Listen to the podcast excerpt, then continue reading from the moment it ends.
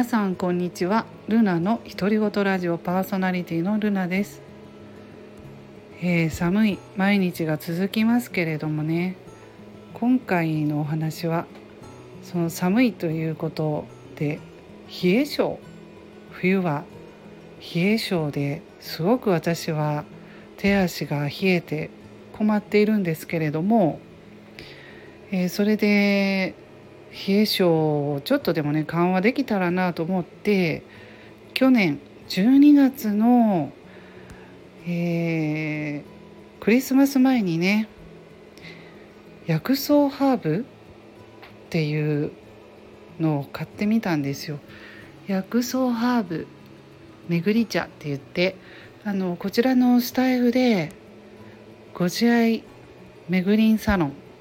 っていうねラジオをされているめぐりんさんの、えー、ハーブティー薬草ハーブティーを買わせていただきました。うん、あのなので今ねちょっとあのキッチンに立ってそのお茶をね入れて5分待っているところです。えーとそのね薬草ハーブのね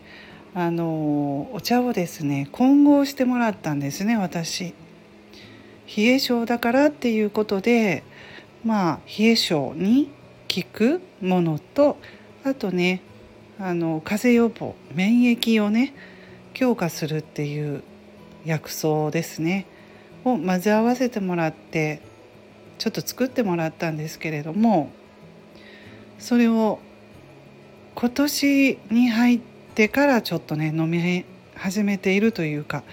去年はね ちょっとあの歯の調子が悪くって、うん、親知らずを抜いたりして入院もしていたこともあってちょっとねそういうことからあのせっかく買ったんですけど毎日ねそのことで継続できなかったのでやっとやっとですね、うん、ちょっともう5分ぐらい経ったのであのあとかき混ぜてねそのエキスをちょっともうちょっとね出すっていうことで今それ作ってるんですけどね。やっぱり女性って冷え性の方多いと思うんですよね。うん、あの娘もね冷え性なのでちょっとこの薬草ハーブを継続してねちょっとでもね良くなればいいかなと思いまして、うん、風邪のね予防っていうこともねありますので今あのそのお茶を入れています。そしてねちょっとまあ香りとかね。うん。すごいやっぱり香りが薬草ですかね。薬草のハーブの匂い私ね詳しくないので上手にお伝えできないんですけれども本当に香りがやっぱり特別ですね。ハーブですね。うん。やっぱり薬草っていう味もそういう感じがします。冷え性っていうとねうんまあ冷えやすい体質だったり血液の循環の良くない体特に足腰などの冷える体質っていうふうにまあ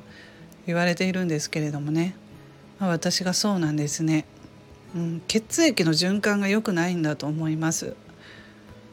うん、なのでまあ肩こりとかもね起こりますしなのでねちょっとまあ薬草ハーブとかを取り入れたりしてね少しでも改善できたらなと思うんですけれどもまあその他に運動とかねあの今日もさっきウォーキングしてきましたけどやっぱり運動したりとかあと生活リズムを整えるとかですねあとストレスをためない食生活に気をつけるるっていうことでね、まあ、そういうことも心がけていきたいなと思います。うん、とまあ薬草ハーブもね本当に飲みやすかったのでおすすめですね。ご自愛めぐりんサロンご自愛マスターめぐりんさんのねラジオの方概要欄を貼っておきますのでご興味のある方はどうぞ見てくださいね。うん、あのショップの方で豆椿っていうショップの方で薬草ハーブティーが買えますね。はいそれでは皆さんね寒いですのでね冷えは万病のもとって言いますし体調管理には十分気をつけてほしいと思いますそれではこの辺で終わりますルナの独り言ラジオルナでした。